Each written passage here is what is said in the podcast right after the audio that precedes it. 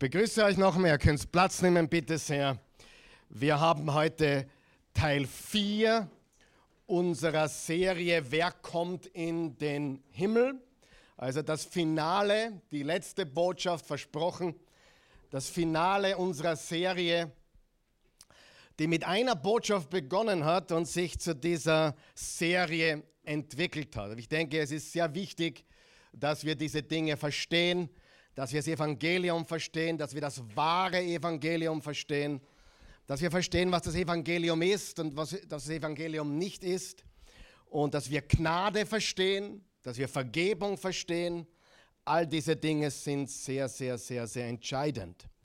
Ich möchte heute mit fünf echten Fragen beginnen, die mir über die letzten Jahre gestellt wurden. Das ist nur ein Auszug. Hin und wieder schreiben mir Leute oder fragen mich Leute. Und ich habe da fünf Fragen aufgeschrieben, mir auf meine Notizen, die ja nicht lachen, wenn du sie hörst und auch noch nicht zu viel drüber nachdenken.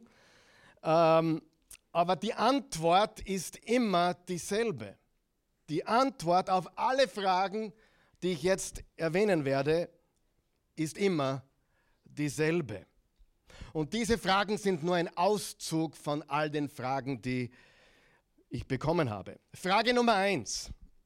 Er oder sie ist Mormone oder Zeuge Jehova, kommt er in die Hölle?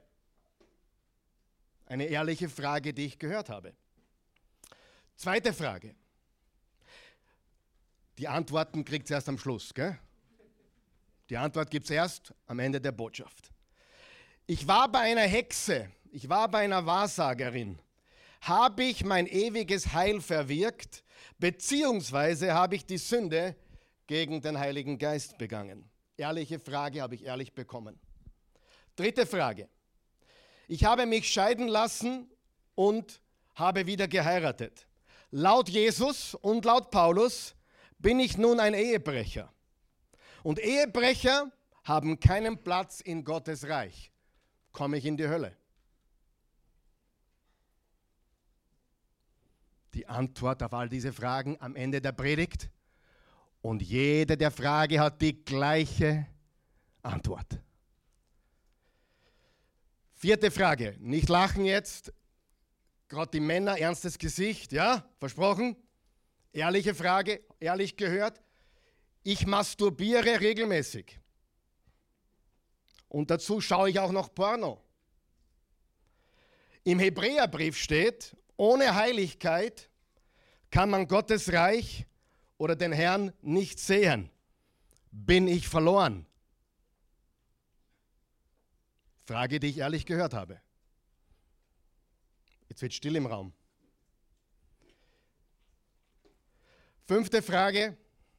Ich habe gehört, dass manche zum ewigen Leben erwählt sind und manche nicht. Eigentlich möchte ich glauben, weiß aber nicht, ob ich überhaupt zu den Erwählten gehöre. Was für ein Dilemma. Fünf Fragen, eine Antwort. Ich hoffe, du hörst mir zu bis zum Schluss. Ich gebe sie erst am Ende der Botschaft. Ihr müsst also geduldig warten. Einige werden ungeduldig warten, ist auch okay. Warten müsst ihr sowieso. Wer hat schon gemerkt, warten müssen wir sowieso, geduldig oder ungeduldig ist wurscht. Also, why not geduldig? Also, ich frage mich nur. Und ich verfolge ein großes Ziel heute. Und ich meine das ernst. Ich habe mir ehrlich Gedanken gemacht über diese Fragen. Ich habe auch durchsortiert, welche bringe ich, welche nicht. Es gibt ja zig Fragen, die mir gestellt werden über die Zeit. Aber diese fünf Fragen haben alle eines gemeinsam. Und das wirst du heute sehen. Sie haben alle eines gemeinsam. Bist du wach? Apropos, mir hat jemand noch einen Kommentar geschrieben letzte Woche. Karl Michael, warum fragst du die Leute ständig, ob sie wach sind? Wer bei dir einschläft, ist entweder krank oder hat die ganze Nacht durchgemacht. Auch ein ehrlicher Kommentar. Aber ich verfolge ein großes Ziel. Ich will heute das wahre Evangelium präsentieren. Ohne Zusatz, ohne Beilagen, ohne Wenn und Aber. Was ist das wahre Evangelium? Und mein ganz großes Ziel ist, dass du das Evangelium verstehst. Und zwar nicht das Evangelium nach Karl Michael oder das Evangelium nach deinem Lieblingsprediger, sondern das Evangelium nach Jesus Christus. Sagen wir da. Ganz, ganz wichtig. Das ist mein Ziel heute. Dass du verstehst, was ist das Evangelium und was ist es nicht. Okay? Lesen wir Lukas 4 und im Lukas 4, Vers 14 bis 30. Heute haben wir sehr viel Bibel. Einige freuen sich darüber, endlich einmal. Aber ich werde versuchen, rechtzeitig fertig zu sein. Im Lukas 4, das ist der Auftritt Jesu unmittelbar nach seiner Taufe und den 40 Tagen in der Wüste. Und wo er in, der 40, in diesen 40 Tagen vom Teufel versucht wurde und so weiter. Und jetzt kommt er mit Kraft im Heiligen Geist aus der Wüste. Das ist sein erster Auftritt.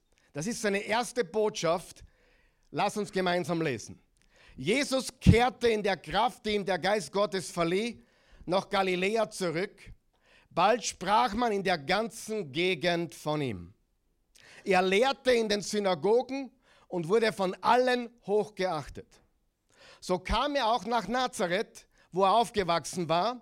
Wie gewöhnlich ging er am Sabbat in die Synagoge, als er zum Vorlesen aufstand. Er war an diesem Sabbat zum Vorlesen eingeteilt. Er hat nicht jeden Samstag vorgelesen, da wurde er eben eingeteilt dafür. Reichte man ihm die Schriftrolle des Propheten Jesaja, er rollte sie auf und fand die Stelle, wo es heißt: Der Geist des Herrn ruht auf mir, weil er mich gesalbt hat. Er hat mich gesandt, Armen die gute Botschaft zu bringen und Gefangenen die Freiheit. Ich soll Blinden sagen, dass sie sehen werden und Zerbrochenen, dass sie frei werden von Schuld. Ich soll verkünden ein Gnadenjahr des Herrn. Das Evangelium ist also Freiheit, Gnade und Vergebung. Sagen wir das gemeinsam. Freiheit, Gnade und Vergebung. Das ist die gute Nachricht. Das ist das Evangelium. Deshalb kam Jesus. Er rollte das Buch zusammen, gab es dem Synagogendiener zurück und setzte sich. Alle in der Synagoge sahen ihn erwartungsvoll an. Heute ist dieses Schriftwort, das ihr eben gehört habt, in Erfüllung gegangen, fing er an. Seine Zuhörer waren beeindruckt und wunderten sich zugleich über die Worte, die ihm geschenkt wurden. Ist das nicht der Sohn von Josef? fragten sie. Da sagte er zu ihnen, sicher werdet ihr mir jetzt mit dem Sprichwort kommen, Arzt hilft dir selbst und denken, du musst auch hier bei, bei dir in deiner Vaterstadt das tun, was wir von Kapharnaum gehört haben. Also die Wunder, die er dort gewirkt hat. Aber ihr wisst doch, dass ein Prophet in seinem Heimatort nichts gilt. Darüber können wir ein Lied singen, oder? Daheim gehört man nichts. Und es ist auch wahr, dass es zur Zeit des Propheten Elia viele Witwen in Israel gab. Damals, als es drei Jahre und sechs Monate lang nicht regnete und im ganzen Land eine große Hungersnot herrschte. Trotzdem wurde Elia zu keiner von ihnen geschickt, sondern zu einer Witwe in Sarepta im Gebiet von Sidon. Sidon ist absolut heidnisches Gebiet. Absolut heidnisches Gebiet. Und viele Aussätzige gab es zur Zeit des Propheten Elisha in Israel, aber keiner von ihnen wurde geheilt, nur der Syrer Naaman. Ebenso heidnisches Gebiet und ein Oberheide. Was haben die Witwe und Naaman gemeinsam? Beide sind was? Heiden, nicht Juden. Keine, die erwählt sind, also die nicht zum erwählten Volk Gottes gehören. Als sie das hörten, gerieten alle in der Synagoge in Wut. Plötzlich schwankte die Stimmung und sie wurden wütend. Sie sprangen auf, zerrten Jesus zur Stadt hinaus und führten ihn bis zum Abhang des Berges, auf dem ihre Stadt erbaut hat. Dort wollten sie ihn hinabstürzen. Aber Jesus schritt mitten durch die Mengen durch und zog weg. Was für eine gewaltige Einstandsbotschaft. Was für eine gewaltige, gewaltige erste Erscheinung von Jesus auf der öffentlichen Bildfläche. Und er bringt die gute Botschaft. Er ist 18 und 19. Ich bin gekommen, um eine frohe Botschaft zu bringen. Ich bin gekommen, um den Gefangenen Freiheit zu bringen und dass sie frei werden von Schuld und ein Gnadenjahr des Herrn. Wiederholen wir noch einmal. Das Evangelium ist Freiheit, es ist Vergebung, es ist Gnade. Freiheit, Vergebung, Gnade. Und Jesus sagt das. Ich bin gekommen, um diese Freiheit, diese Vergebung, diese Gnade zu bringen. Ich bin da, um ein Gnadenjahr auszurufen bis in alle Ewigkeit. Jesus kam, um die gute Botschaft zu bringen. Und dann macht er was, was mir bis dato oder bis vor kurzem nicht so bewusst war, aber es ist wahrscheinlich eines der wichtigsten Dinge, die wir heute anmerken können. Jesus bringt zwei Beispiele. Hast du es gemerkt? Verse 25 bis 27. Er bringt zwei Beispiele. Eine Witwe aus Sidon und einen aussätzigen Hauptmann aus Syrien. Beides, Sidon und Syrien, war nicht jüdisches Territorium, es war Heidenland. Und Jesus sagt, obwohl der Prophet Elia und der Prophet Elisha zu allen möglichen Menschen hätte gehen können, hat er den Heiden Naaman geheilt und die Witwe, die heidnische Witwe aus Sidon mit himmlischem Brot versorgt. Seien wir noch wach? Weiß ich eh. Schauen wir uns ein paar Parallelstellen an im Kapitel 13 von Matthäus und auf der, auf, auf der Leinwand eingehe. Äh, also du kannst mitlesen auf der Leinwand oder im Bildschirm. Er kam in seinen Heimatort und ging in die Synagoge und lehrte. Erstaunt fragten seine Zuhörer, wo hat der denn diese Weisheit her?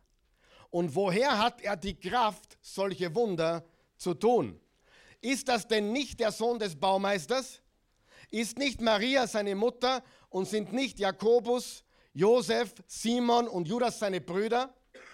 Und seine Schwestern leben doch auch bei uns. Wo hat der das alles nur her? Sie ärgerten sich über ihn oder nahmen Anstoß an ihm. Da sagte Jesus zu ihnen, überall wird ein Prophet geehrt, nur nicht in seinem Heimatort und in seiner Familie. Wegen ihres Unglaubens tat er dort nicht viele Wunder. Was ist der Hauptpunkt von Jesus in dieser Passage? Was ist das, was er betont? Wegen ihres Unglaubens. Sag einmal Unglauben. Wegen ihres Unglaubens wirkte er dort nicht mächtig. Schauen wir uns noch eine Parallelstelle an, die auch die gleiche Geschichte erzählt. Markus Kapitel 6. Jesus brach von dort auf und kam wieder in seinen Heimatort. Seine Jünger begleiteten ihn. Am Sabbat lehrte er in der Synagoge. Viele seiner Zuhörer fragten sich erstaunt, woher hat er das nur?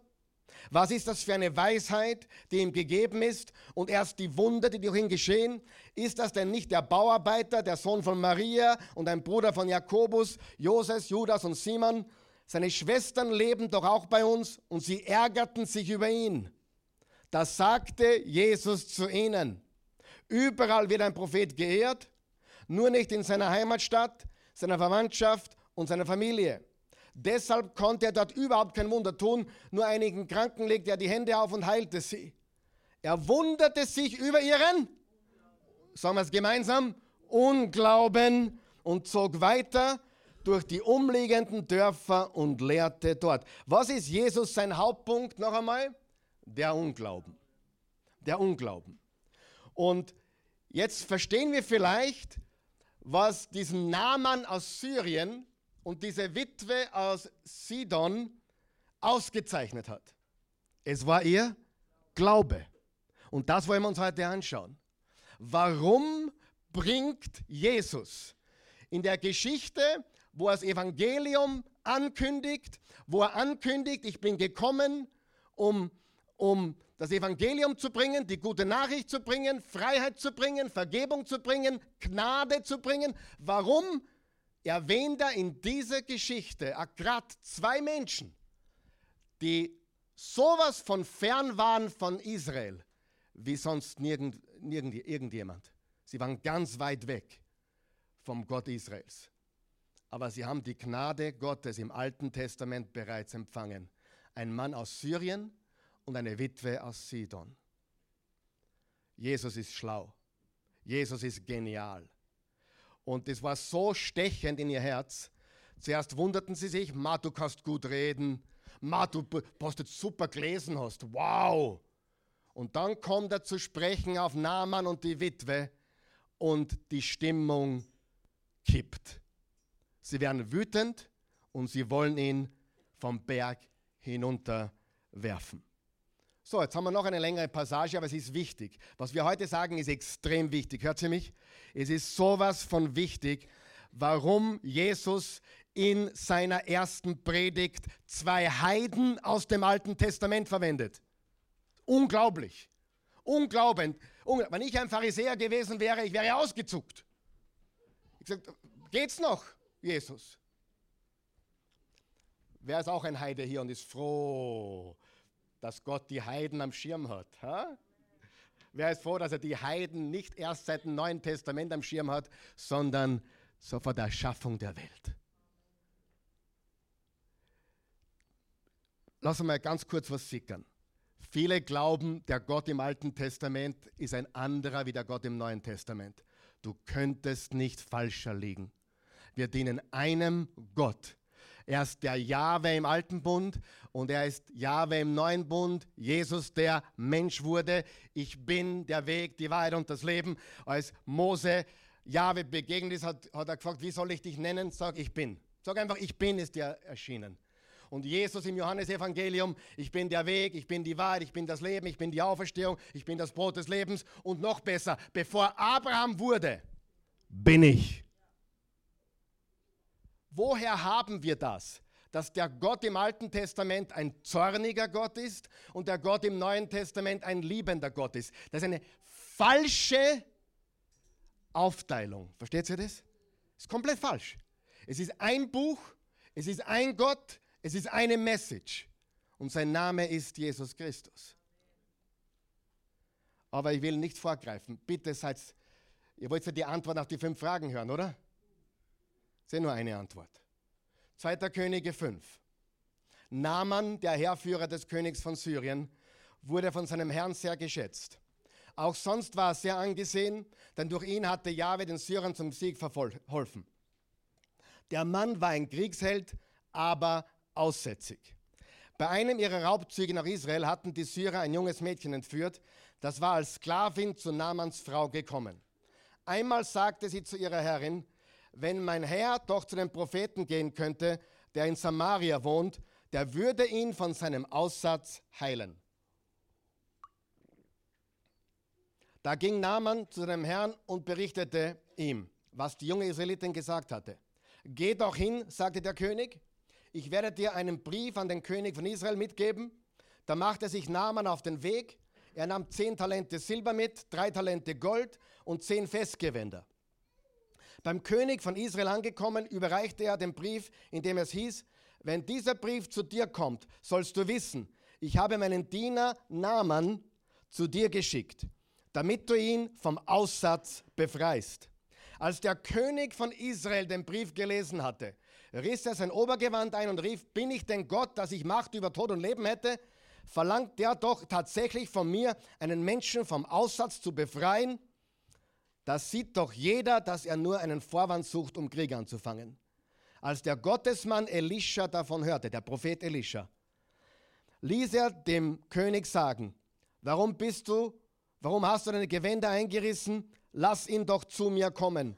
Er soll merken, dass es einen Propheten in Israel gibt. Da fuhr Naaman mit seinen Pferden und Wagen bei Elisha vor. Dieser schickte einen Boten zu ihm hinaus und ließ ihm sagen, fahre an den Jordan und tauche dich siebenmal darin unter, dann wird dein Aussatz verschwinden und du wirst gesund sein. Ganz einfache Instruktion, oder? Geh dich baden im Jordan siebenmal und der Aussatz ist weg. Das ist Worte Gottes. Aber, aber, Vers 11, da kehrte Naaman zornig um, da kehrte Naaman zornig um und sagte, ich hatte gedacht, er würde zu mir herauskommen. Weiß der nicht, wer ich bin? Ich bin der große Naaman aus Syrien. Ich bin der Zweite im Land, noch ein König. Ich bin der Höchste. Der, warum ist er nicht herausgekommen? Sich vor mir, mich hinstellen und den Namen Jahwes seines Gottes anrufen. Dabei würde er die Hand über die kranke Stelle schwingen und so den Aussatz verschwinden lassen. Ist denn das Wasser der Flüsse von Damaskus, von Abana und Papa nicht besser als alle Gewässer Israels? Boden hätte mit der Hamakina. Dann hätte ich mich auch gleich dort baden können. So entfernte er sich voller Zorn. Jetzt passen wir ganz gut auf. Ein typischer Fall, den man unter Christen auch oft sieht. Sie bitten Gott etwas, Gott will in ihr Leben eingreifen, aber er tut es nicht so, wie sie sich vorgestellt haben und sie sind enttäuscht. Immer das Gleiche. Gott erhört deine Gebete, nur nicht so, wie es das du willst, weil er was Besseres meistens vorhat für dich und für die Welt. Er war zornig, weil es nicht nach seinem Weg passiert ist. Vers 13. Aber seine Diener redeten ihm zu, ihm gut zu. Vater, sagten sie. Da sieht man seine Stellung, er war ein hoher. Wenn der Prophet etwas Schwieriges von dir verlangt hätte, hättest du es bestimmt getan. Aber nur hat, nun hat er nur gesagt, bade dich, dann wirst du rein sein. Solltest du das nicht noch viel eher tun? Da fuhr Naaman doch zum Jordan hinab und tauchte siebenmal im Wasser unter, wie es der Gottesmann gesagt hatte. Und tatsächlich wurde seine Haut wieder glatt und rein wie die eines Kindes. Er war gesund. Mit seinem ganzen Gefolge kehrte er zu dem Gottesmann zurück er trat vor ihn hin und sagte, jetzt weiß ich, dass es auf der ganzen Welt, pass gut auf, jetzt weiß ich, dass es auf der ganzen Welt keinen Gott gibt, außer in Israel. Bitte nimm doch ein Geschenk von mir, deinem Diener an. Doch dieser sagte, so wahr Jahwe lebt, vor dem ich stehe, ich nehme nichts von dir an. So sehr er ihm auch zuredete, etwas zu nehmen, er weigerte sich. Da sagte Naaman, wenn du also nichts annimmst, dann gestatte deinem Diener doch, zwei Maultierladungen Erde mitzunehmen, denn dein Diener, jetzt pass auf, denn dein Diener wird künftig keinen anderen Gott mehr Opfer bringen als nur Jahwe. Sagt der Syrer Naaman, ich werde ab jetzt keinen anderen Gott mehr anbeten, außer den einen wahren Gott Israels, Jahwe. Sagt Naaman der Syrer, sagt der Heide, Naaman. Nur das eine möge Jahwe deinem Diener verzeihen. Wenn mein Herr in den Tempel Rimmons geht, um sich dort niederzuwerfen, dann stützt er sich auf meinen Arm und auch ich muss mich dort mit niederwerfen. Das möge Jahwe mir bitte verzeihen. Geh in Frieden, sagte Elisha. Was für eine gewaltige, gewaltige Geschichte. Und ich will euch zeigen, wie gewaltig die Geschichte ist. Jesus erwähnt diesen Namen im Lukas Kapitel 4. Diese Geschichte von 2. Könige 5, auf die nimmt Jesus Bezug im Lukas 4 in seiner ersten Predigt. Ja? Und das ist das einzige Mal in der ganzen, im ganzen Neuen Testament, dass Naaman erwähnt wird. Im Lukas 4, Vers 27. Und viele Aussätzige gab es zur Zeit des Propheten Elisha in Israel, aber keiner von ihnen wurde geheilt, nur der Syrer Naaman. Warum erwähnt Jesus ihn? Warum erwähnt Jesus diesen Naaman aus Syrien? Warum werden sie so zornig, als er ihn erwähnt? Jesus verwendet sie, Naaman und die Witwe, werden wir gleich sehen, als perfektes Beispiel für Glauben. Als perfektes Beispiel für Glauben. Sie hatten nichts mitzubringen. Sie hatten nichts zu bieten. Sie hatten nichts, worauf sie stolz sein konnten. Sie hatten nichts, was sie Gott bringen konnten. Aber ihr Glaube hat sie gerettet. Er erwähnt auch eine Witwe im Lukas 4, Vers 26. Trotzdem wurde Elia zu keiner von ihnen geschickt sondern zu einer Witwe in Sarepta im Gebet von Sidon. heutiger Libanon, etwas südlich von Beirut. Ja? Lesen wir diese Geschichte kurz und dann lass uns predigen. Ist das okay? Wer ist schon bereit auf die Predigt? Ja, die Predigt beginnt erst. Nein. 1. König 17. Sagen wir alle klar, was, was Naaman getan hat? Na, noch nicht ganz. Noch nicht ganz, aber ja, wir werden. 1. Könige 17, da kam das Wort Jahwes zu Elia. Geh nach Zarpat, das zu Sidon gehört, und bleib dort. Ich habe einer Witwe in dem Ort befohlen, dich zu versorgen. Elia machte sich auf den Weg und ging nach Zarpat. Als er ans Stadttor kam, begegnete ihm eine Witwe, die gerade Holz sammelte. Er sprach sie an und bat, hol mir doch ein wenig Wasser zum Trinken. Als sie ging, um es zu holen, rief er ihr nach, bring doch bitte einen Bissen Brot mit. Da sagte sie, so war Jahwe dein Gott. So war Jahwe dein Gott. Was hat äh, Gott zu dem Volk Israel gesagt in den zehn Geboten? Ich bin Jahwe dein Gott, euer Gott. Und was sagt die Witwe? Die weiß, was weiß sie? Ich bin außerhalb. Sie weiß, sie ist außerhalb. Sie weiß, sie ist nicht dabei. Sie weiß, sie ist nicht erwählt. Und sie sagt, so wahr Jahwe dein Gott lebt. Weil dein Gott, Eli, Elia, ist der Gott Israels. So wahr dein Gott lebt. Ich habe keinen Vorrat mehr, nur noch eine Handvoll Mehl im Topf und ein bisschen Öl im Krug. Ich sammle gerade ein paar Soldstücke auf, um mir und meinem Sohn etwas zuzubereiten. Wenn wir das gegessen haben, bleibt uns nur noch der Tod. Extreme Hungersnot. Dreieinhalb Jahre kein Regen. Da sagte Elia zu ihr, hab keine Angst. Ist gut, wenn ein Prophet das sagt, oder? Vor allem, wenn es die Wahrheit ist. Hab keine Angst. Frage, wenn Elia das zu einer heidnischen Witwe sagt, was glaubst du, sagt Jesus zu uns heute? Hab keine Angst. Die fünf Fragen, mit denen wir begonnen haben, können Sie erinnern? An eine könnt ihr euch sicher erinnern, das weiß ich.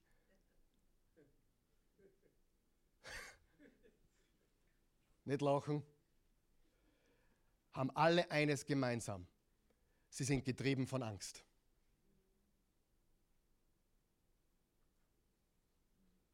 Ich habe es verloren.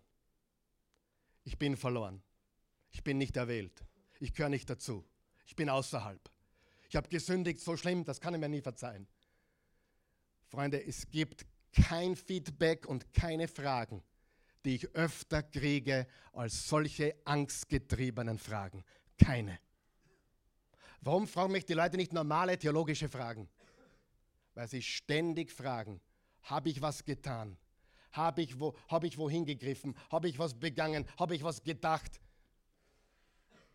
Denkt Gott jetzt anders über mich, weil ich das getan habe?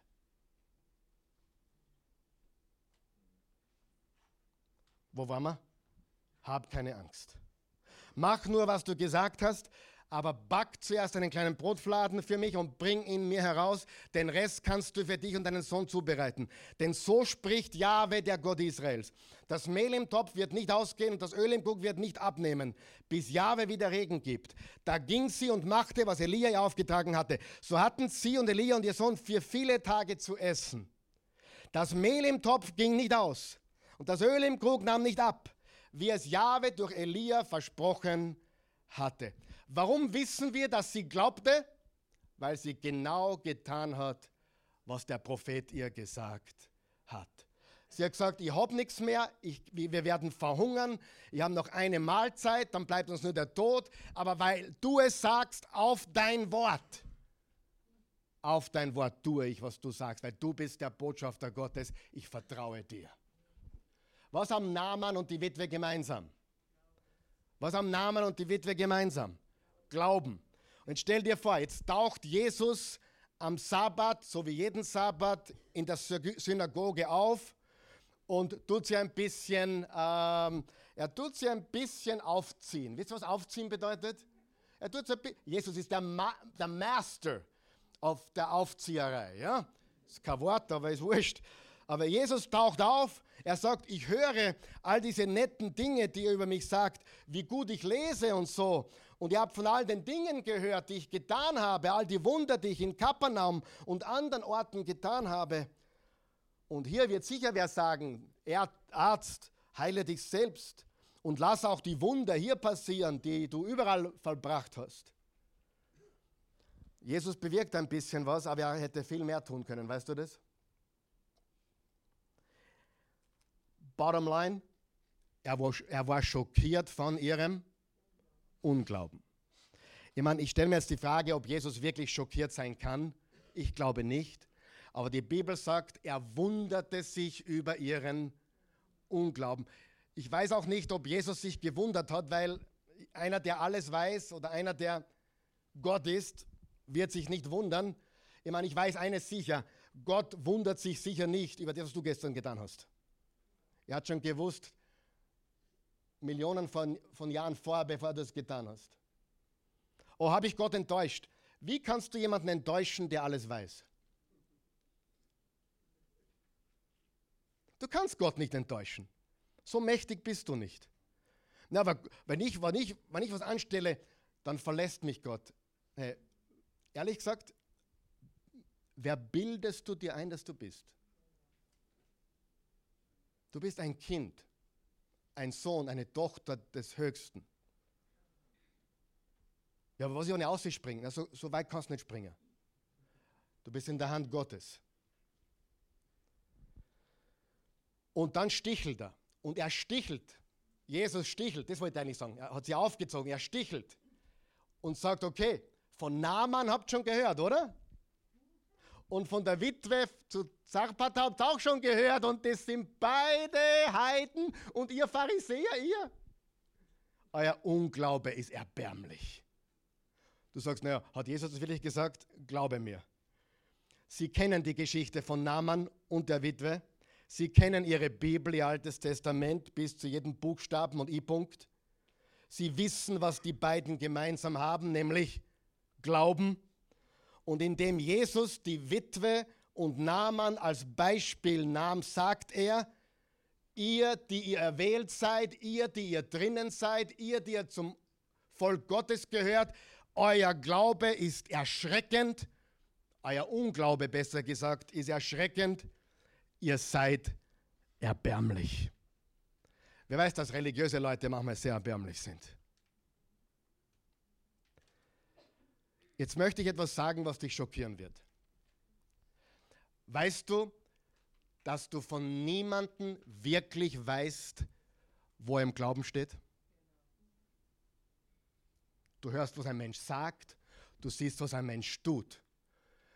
Aber wir haben eigentlich keine Ahnung in Wirklichkeit, wo jeder einzelne von uns im Glauben steht. Und wenn du auf der Straße unterwegs bist oder in eine Kirche gehst oder in einen Tempel gehst, du weißt auch nicht, wer zu Jesus gehört und wer nicht. Wenn der Mensch nicht sagt, ich gehöre zu Jesus, ich glaube nur ihm, du weißt es nicht, weil er die Bibel offen hat. Du weißt es nicht, weil er ein Gebet spricht in der Öffentlichkeit. Du weißt es nicht, weil er im Lobpreis mitspielt. Du weißt es nicht, weil er die Ankündigungen macht. Du weißt es nicht, weil er auf einem grünen Sessel da sitzt. Du weißt es nicht, weil er schon zehn Jahre in die Oase kommt. Du weißt nicht, wer Christ ist und wer nicht. Du weißt es nicht.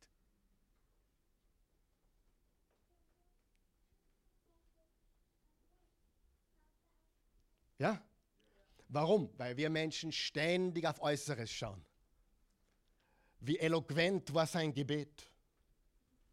Wie, wie, wie, wie oft war er in der Kirche? Und er ist Älteste in der sowieso äh, Gemeinde.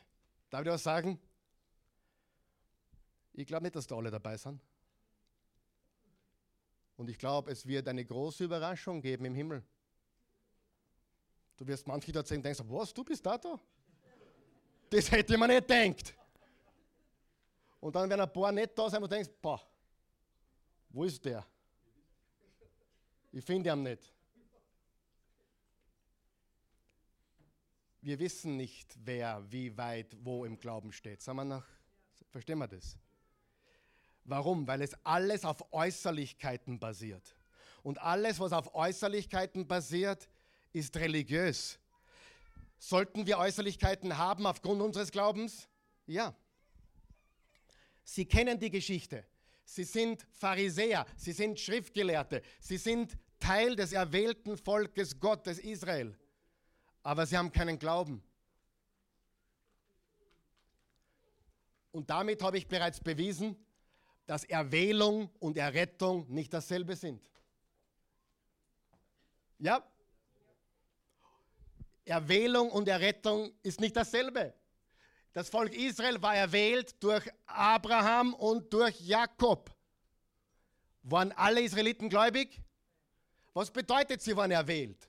Ja, Paulus redet darüber im Römer 9. Er sagt, sie sind erwählt. Ihnen wurde die Tora gegeben, der Tempel, die Gesetze, der Kalender, die Feste. Sie sind das erwählte Volk. Aber auch Erwählte müssen noch was? Glauben. Was hatten sie gemeinsam? Die Witwe und Naaman? Glauben. Oh, da fehlt was. Da fehlt was ganz Entscheidendes. Was haben die beiden noch gemeinsam? Sie sind beide Heiden. Sie sind beide heidnisch, nicht jüdisch, unrein, nicht Teil des erwählten Volkes Gottes. Was, warum bringt Jesus diese zwei? Jesus nimmt zwei Personen, die hoffnungslos abgeschnitten sind, die nicht auserwählt sind, die keinen Tempel haben, die keine Bibel haben. Naaman wird nie einen Tempel besuchen, nicht den Tempel Israels. Er wird nie seine Bibel lesen. Naaman wird nie die Psalmen aufmachen und beten. Er wird keines der israelitischen Feste feiern keine Festtage, keine Rituale. Nie wird er den Sabbat halten. Er ist abgeschnitten. Und Beschneidung? Never. Er kommt völlig mit leeren Händen. Sagen wir das gemeinsam. Er kommt völlig mit leeren Händen. Er hat nichts zu beten. Nichts. Er geht zu Elisha ich bin rein. Jahwe ist der wahre Gott. Stimmt es? Das ist genau, was er sagt. Ich bin rein, der Aussatz ist weg und jetzt weiß ich, es gibt nur einen Gott, sein Name, einen echten Gott, der ist Jahwe und das ist der Gott Israels. Und du willst von mir nichts annehmen, aber darf ich etwas Erde von euch mitnehmen hier? Erde, warum Erde? Weil das der Boden des heiligen Landes war und er war irgendwie überzeugt, er wird ab jetzt nur noch Opfer bringen dem Jahwe und da braucht er an Dreck, eine Erde von Israel. Und darum wollte er unbedingt die Erde mitnehmen. Du sagst jetzt, warum hat er das getan? Damit er, damit er noch was hinzufügt zu dem Glauben? Nein. Er hat es getan, weil er glaubt. Er hat gesagt, ab jetzt bete ich nur noch Jahwe an. Aber jetzt kommt ein großes Problem. Jetzt kommt ein richtig großes Problem. Verse 18 und 19. Jetzt haben wir ein ganz großes Problem, liebe Freunde.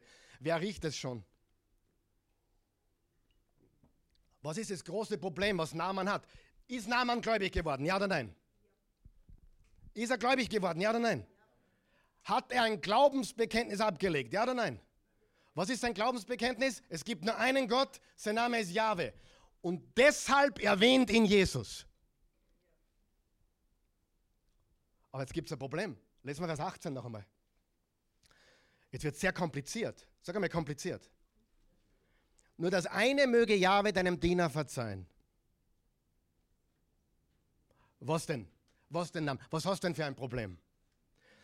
Wenn mein Herr, also sein König, der König, sein Chef, in den Tempel Rimmons geht. Rimmon, ist, Rimmon heißt Donnerer und war, der Syr, war die syrische Gottheit des Sturms und des Krieges, um sich dort niederzuwerfen. Dann stützt er sich auf meinen Arm und auch ich muss mich dort mit niederwerfen. Das möge Jahwe mir bitte verzeihen. Lass uns das einmal kurz erklären, was hier steht. Hast du das gelesen, was hier steht? Er glaubt jetzt an Jahwe hat aber einen syrischen heidnischen Boss, der Rimmon anbetet und der regelmäßig in den Tempel Rimmon geht. Und weil er schon so alt ist, kann er nicht alleine hineingehen, sondern Naaman, sein, seine rechte Hand, muss ihn begleiten. Und während der König sich vor Rimmon niederwirft, muss ihn Naaman stützen, beugt sich quasi auch nieder. Und das ist sein Job.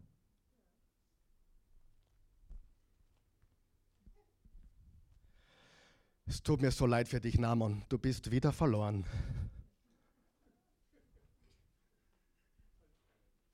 Was sagt Elisha? Lesen wir es gemeinsam. Vers 19. Geh in Frieden, sagte Elisha. Weißt du, was die ehrliche Frage von Naaman war? Die ehrliche Frage war, Elisha, du weißt, ab jetzt gibt es für mich nur einen Gott und das ist Jahwe. Weiß Jahwe, dass ich nur meinen Job erfüllen muss, bis ich einen neuen kriege. Weiß Jahwe, dass ich nur dem nachgehen muss, was ich machen muss, bis ich mir was Neues finde. Weiß Jahwe, auch wenn ich da jetzt reingehe zu Rimmon, an den ich nicht mehr glaube, weiß Jahwe, dass er mein einziger ist. Was sagt Elisha? Shalom. Ich meine, wenn du jetzt keine Gänsehaut hast, dann weiß ich nicht. Wenn du jetzt nicht jubeln kannst, weiß ich nicht. Elisha sagt mit anderen Worten, unser Jahwe sieht dein Herz ganz klar. Ich habe diese Geschichte schon mal gebracht. Ich wollte sie heute nicht bringen. Sie, sie hat mich aber jetzt zum zweiten Mal, hat sie mich ein bisschen segiert jetzt. Darum möchte ich sie sagen. Das ist jetzt 15 Jahre her. Da war jemand hier im Gottesdienst, der ist aus Bukarest. Bukarest ist nicht um die Ecke. Mit seinem Mercedes, mit seiner S-Klasse Mercedes ist er hierher gefahren. Über Nacht, um im Gottesdienst zu sein. Er hat irgendwo gehört, da war ein Gastsprecher da aus Amerika und den hat er gekannt von irgendwo, von keine Ahnung wo. Auf jeden Fall ist der 20 Stunden lang hierher gefahren. Er hat nämlich gerade sein Leben Jesus gegeben und hatte ein großes Dilemma. Er arbeitete für eine Pornoproduktion. Nicht als Darsteller, aber als, als einer der Manager. Jetzt kommt er zu Jesus. Und er kommt her. Was will er, glaubst du, wissen? Was glaubt, will dieser Mann, 2005, 2006 war das, was will dieser Mann von einem Mann Gottes, von einem Prediger wissen? Was mache ich jetzt? Ich habe vier Kinder. Ich habe Familie. Ich habe Fixkosten. Ich habe keinen anderen Job. Was mache ich jetzt? Und der weise Mann, das war nicht ich, das war ein anderer Prediger, der da zu Gast war, hat gesagt, geh am Montag zurück in die Arbeit, mach deine Arbeit, beginne zu beten, beginne, dass Gott Türen öffnet, beginne Gott zu suchen, Gott kennt dein Herz, er weiß, dass dein Herz nicht dort ist und schon lange nicht mehr dort ist. Vertraue ihm, er wird dich rausführen. Kennt Gott dein Herz, wenn du nicht weißt, links oder rechts?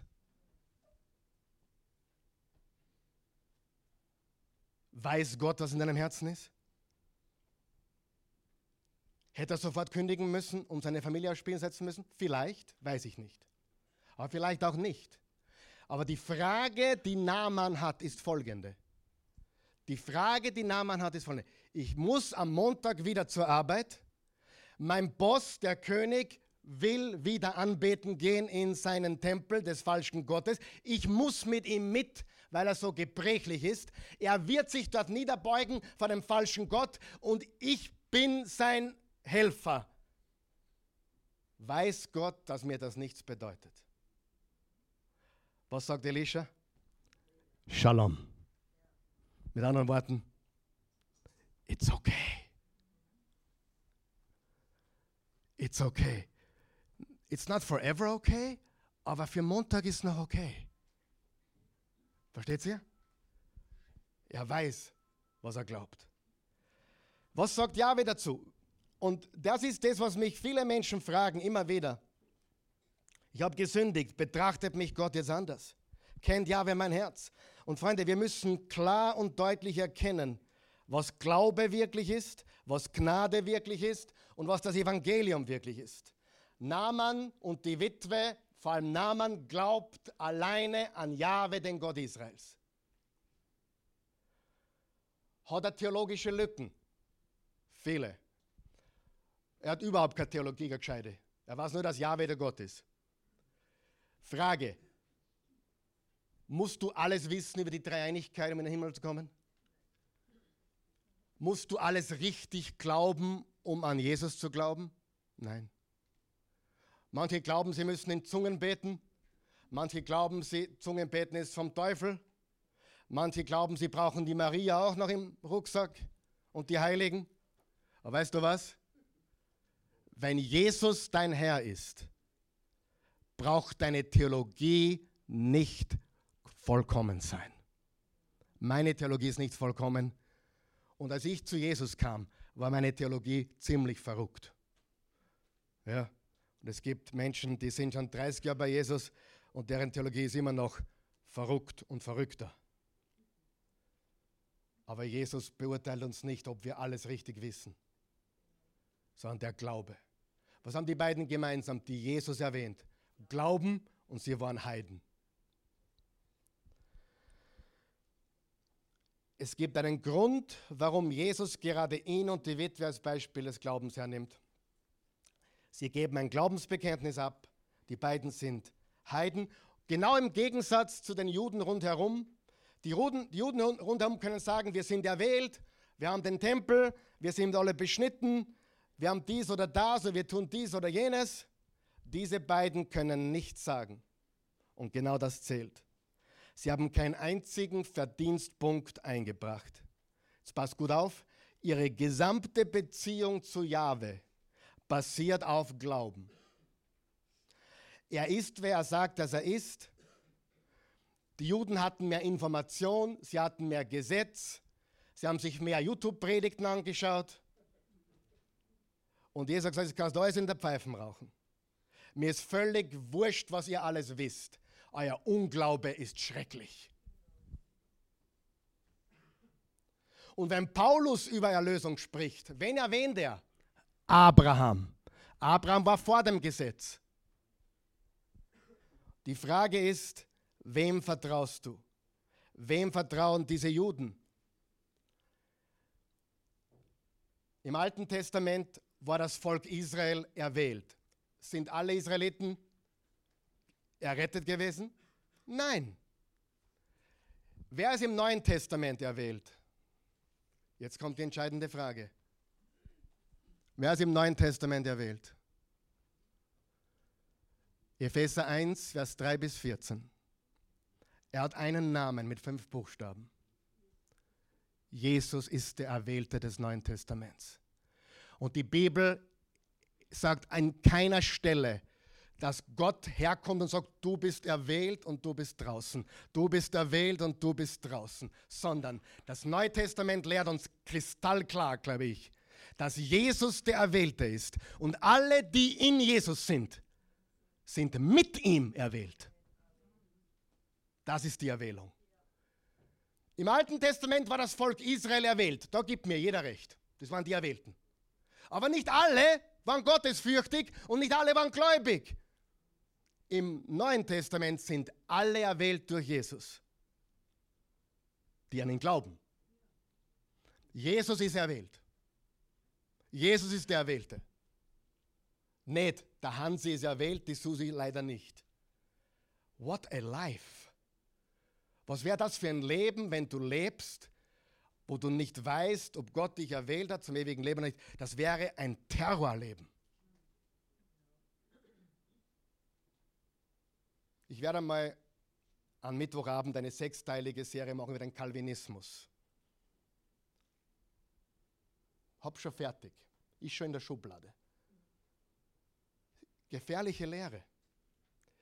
Weil es im Prinzip sagt, du bist drin und du bist draußen. Jetzt stell dir vor, Gott erwählt mich drinnen und die Christi draußen.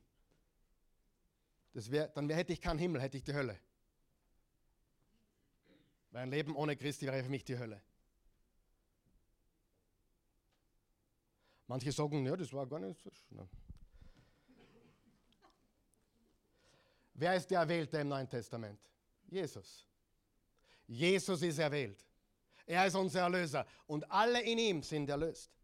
Was ist das größte Gebot? Du sollst den Herrn, deinen Gott lieben. Geben wir ein Beispiel. Einige glauben immer noch nicht. Was haben die beiden gemeinsam? Glauben und sie waren ausgeschlossene Heiden. Was ist das größte Gebot?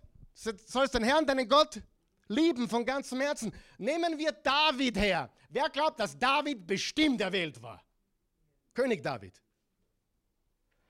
David gehört zum erwählten Volk. Er war König.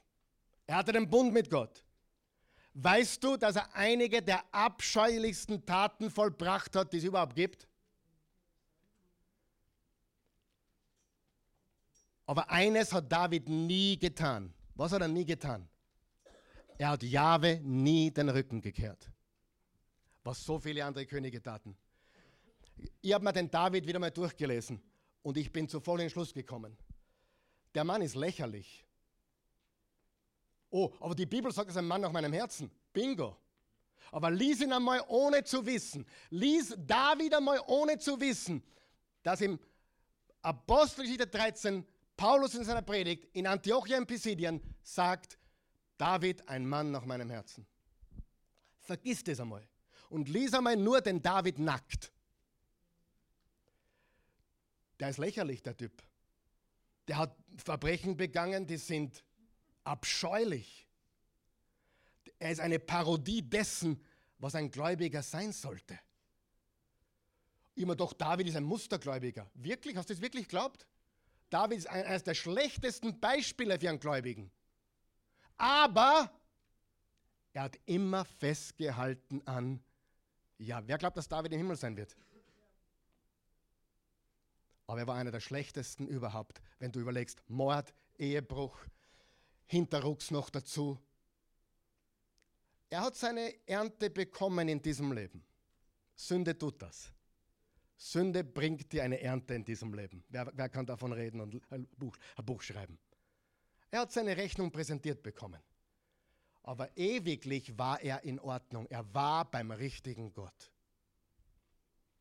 Ich nenne das glaubende Loyalität. Er, er vertraut nie auf einen anderen Gott. Er betet keinen anderen Gott an. Wir nennen das glaubende Loyalität. Wir landen das Flugzeug gleich. Ich weiß Folgendes. Und da möchte ich heute wirklich helfen. Wem hilft es übrigens heute? Ich weiß Folgendes aus 30 Jahren Erfahrung als Pastor. Christen. Christen haben Schwierigkeiten mit dem Konzept der Gnade. Was ich immer wieder gesehen habe, ist, sie glauben, sie werden gläubig und dann irgendwann einmal, sehr bald meistens, sind sie beunruhigt. Und verstehe mich nicht falsch, es ist gut und richtig, der Sünde gegenüber sensibel zu sein. Amen. Sünde schädigt dich und andere Menschen. Amen. Aber wenn du denkst, sieht Gott mich jetzt anders, bin ich immer noch ein Kind Gottes.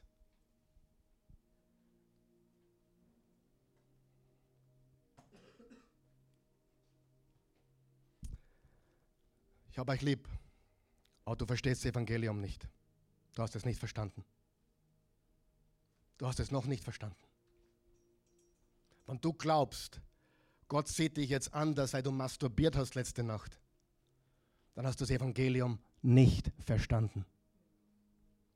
Wenn du glaubst, Gott sieht dich jetzt anders, weil du dies oder jenes getan hast oder nicht getan hast, hast du das Evangelium nicht verstanden. Disqualifiziert es dich für manche Dinge? Ja. Wenn ich mich von meiner Frau scheiden lassen würde, Sieht Gott den Karl Michael immer noch als Kind, als Sohn? Ja. Für diesen Job wäre ich nicht mehr qualifiziert. Amen.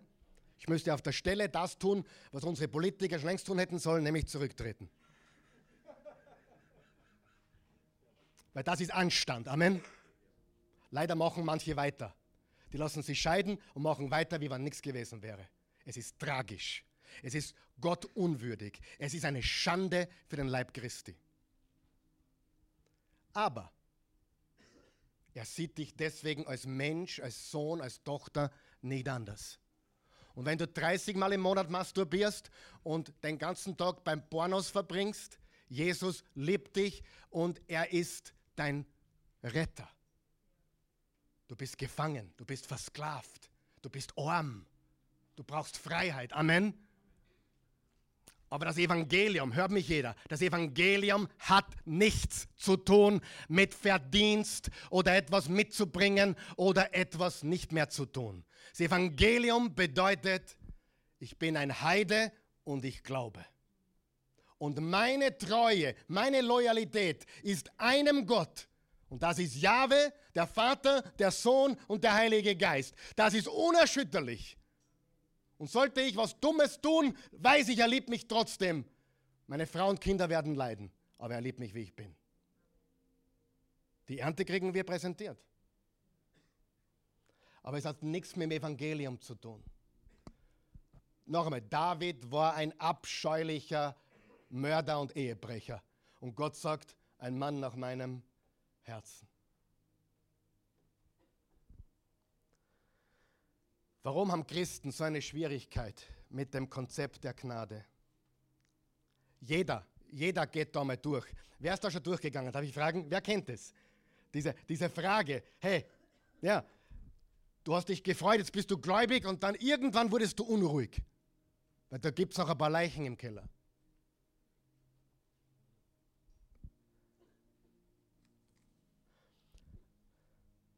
Die Frage ist, auf welcher Seite stehst du? Und wie schon gesagt, wir werden überrascht sein, wer Christ ist und wer nicht. Es werden einige Theologen nicht dabei sein. Und es werden einige, wo man sich denkt, was? Das letzte Mal habe ich gehört, du bist Zuhälter gewesen. Ja, ja. Aber irgendwann, am letzten Tag meines Lebens, habe ich mein Auto geparkt ich konnte nicht mehr, habe Jesus angerufen und habe mich errettet. Ein paar Stunden später war ich tot. Halleluja. Wir wissen nicht. Wir wissen nicht, wer Christ ist und wer nicht. Römer 5. Denn der Messias ist schon damals, als wir noch ohnmächtig der Sünde ausgeliefert waren, für uns gottlose Menschen gestorben als wir noch böse waren, während wir von Gott entfremdet waren, während er uns egal war, während wir verächtliche Menschen waren, während wir nicht glaubten, doch noch überhaupt wussten, dass wir glauben sollen, starb er für uns. Freund, wenn du irgendeinen Verdienstpunkt hinzufügst, verwässerst du das Evangelium. Noch einmal, wenn du irgendeinen Verdienstpunkt hinzufügst, verwässerst du das Evangelium. Und die gute Nachricht für Naaman, mehr hatte er nicht. Er hatte nur nichts. Er hatte gar nichts. Und Jesus verwendet ihn als Beispiel. Es geht um dich und mich. Verstehen wir das Evangelium? Verstehen wir, was Evangelium ist und nicht ist? Und jetzt zur Beantwortung der fünf Fragen. Zum Abschluss. Wer kann sich noch an die fünf Fragen erinnern? Erstens, was war die erste Frage? Er ist Mammone oder Zeuge Jehova, kommt er in die Hölle? Ich war bei einer Hexe oder Wahrsagerin. Habe ich mein Heil verwirkt oder habe ich gegen den Geist gesündigt? Ich habe mich scheiden lassen und habe wieder geheiratet und bin jetzt ein Ehebrecher laut Jesus und Paulus. Habe ich meinen Platz im Reich Gottes verloren? Ich masturbiere und schaue Porno regelmäßig. Im Hebräerbrief steht, ohne Heiligkeit kann man Gottes Reich, den Herrn nicht sehen. Bin ich verloren?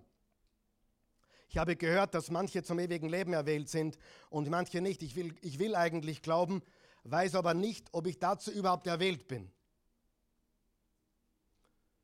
Seid, jetzt muss ich, seid ihr noch wach?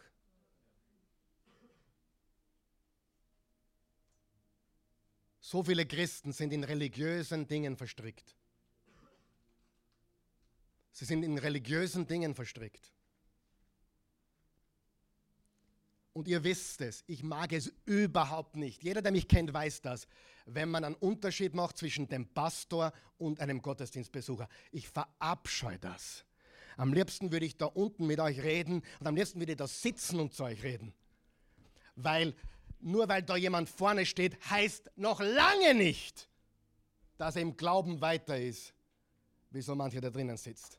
Ich kann euch Beispiel über Beispiel über Beispiele bringen, wo, wo es genau so ist dass jemand, der das Wort Gottes predigt, weit weg ist von echten Glauben. Und manche, die drinnen sitzen, den Herrn leben über alles. Lasst euch nicht von Äußerlichkeiten beeindrucken. Ich bin der Karl Michael wenn ich das so sehe in anderen Gemeinden, oh, der Pastor, der, der Pastor, und dann, oh, der Second Lady, da, da, da kommt es mal bis daher. Ich mag das nicht.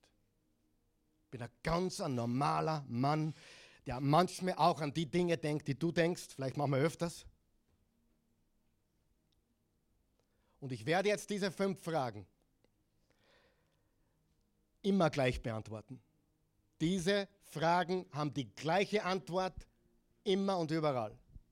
Egal mit wem ich spreche. Egal ob ich mit einem Mormonen spreche, mit einem Zeugen Jehova spreche, ob ich mit einem Pfingstler rede, einem Charismatiker rede, einem Katholiken rede, einem Evangelikalen rede, egal ob ich mit einem Polizisten rede oder einem Feuerwehrmann, mit einem Arzt oder Hebamme, egal ob ich mit einem Verkäufer rede, egal mit wem ich rede.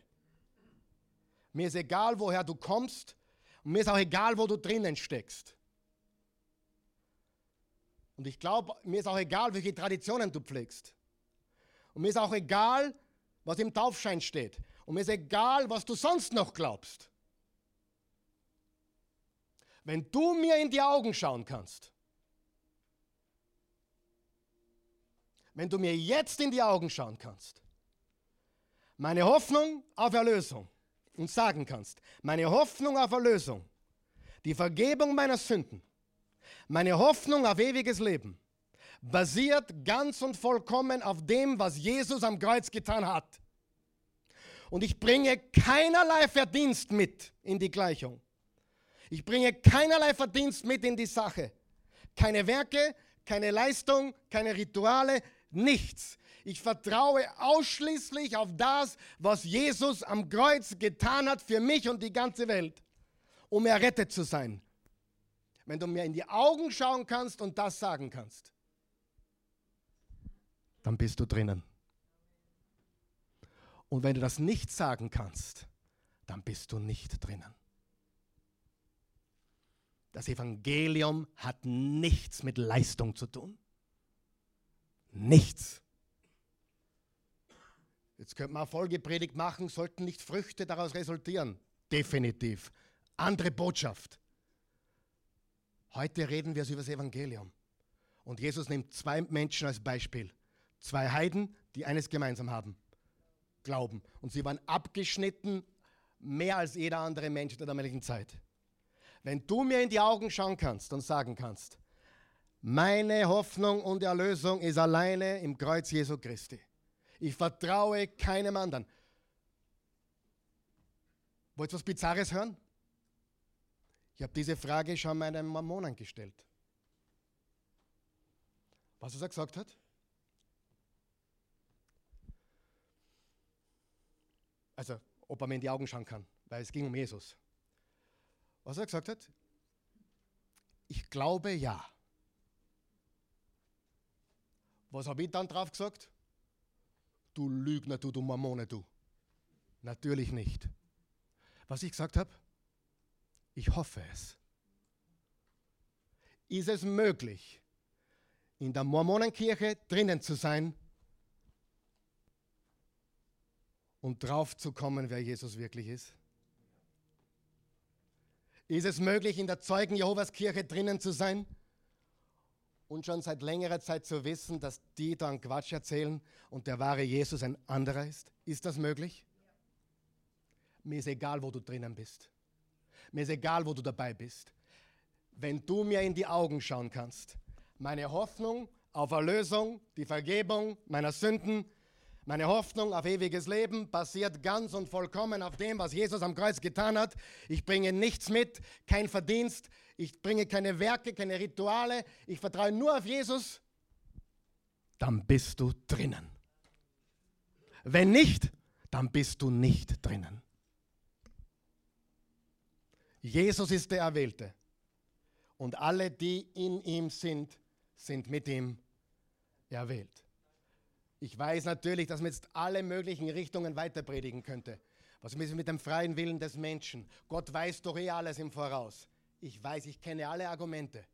Aber lass uns heute mal das Simple, die, die Simple Gospel begreifen. Das einfache Evangelium. Und das hat nichts mit deiner Leistung zu tun. Amen. Stehen wir auf. Lass uns beten. Himmlischer Vater, gütiger, gnädiger, treuer Gott.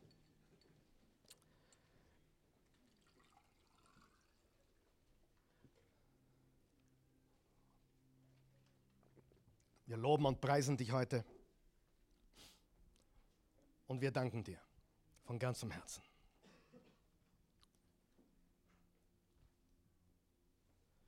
Für deine Liebe, deine Güte, deine Treue, für das wunderbare Evangelium, für die Freiheit, für die Vergebung und die Gnade. Wir danken dir von ganzem Herzen. Gott, ich danke dir für jeden Menschen hier und für jeden Menschen, der, der diese Botschaft hört oder sieht. Ich möchte dich bitten, Vater im Himmel, erleuchte die Augen der Herzen der Menschen, dass sie erkennen, wer Jesus ist. Dass Jesus jeden Sünder gerufen hat und die Selbstgerechten, die, die glaubten, sie brauchten ihn nicht, die hat er, die hat er ausgeschlossen, die hat er nicht, nicht berücksichtigt. Aber alle, die ja, gefangen waren und Freiheit wollten, die hast du gerettet. Ich möchte heute nicht ein übliches Gebet machen wie sonst. Das ist zu gewichtig, was wir heute gehört haben. Ich will, dass du ehrlich drüber nachdenkst, einfach ehrlich drüber nachdenkst. Könntest du mir in die Augen schauen? Egal, ob du gestern masturbiert hast oder eine Bank überfallen hast. Da liegt ein bisschen was dazwischen, gell? Egal, was du getan hast gestern, vorgestern, egal was du gedacht hast, kannst, könntest du mir in die Augen schauen und sagen, oder kannst du mir in die Augen und sagen, meine gesamte Hoffnung für Erlösung und Errettung und Ewigkeit im Himmel ist basiert auf dem, was Jesus Christus getan hat. Ich bringe nichts mit. Ich komme mit leeren Händen. Ich vertraue nur dem, was Jesus für meine Sünden getan hat. Ich bete nur diesen Gott an und keinen anderen. Ich lebe weder gottlos noch mit falschen Göttern. Ich habe Jahwe als meinen Gott und Jesus als meinen Herrn. Das ist meine einzige Hoffnung. Wir brauchen da heute nicht beten. Ich will nur, dass du mit dir das vereinbarst heute. Kannst du dazu Ja sagen und sagen, ja, ich kann dir in die Augen schauen und ich kann das sagen.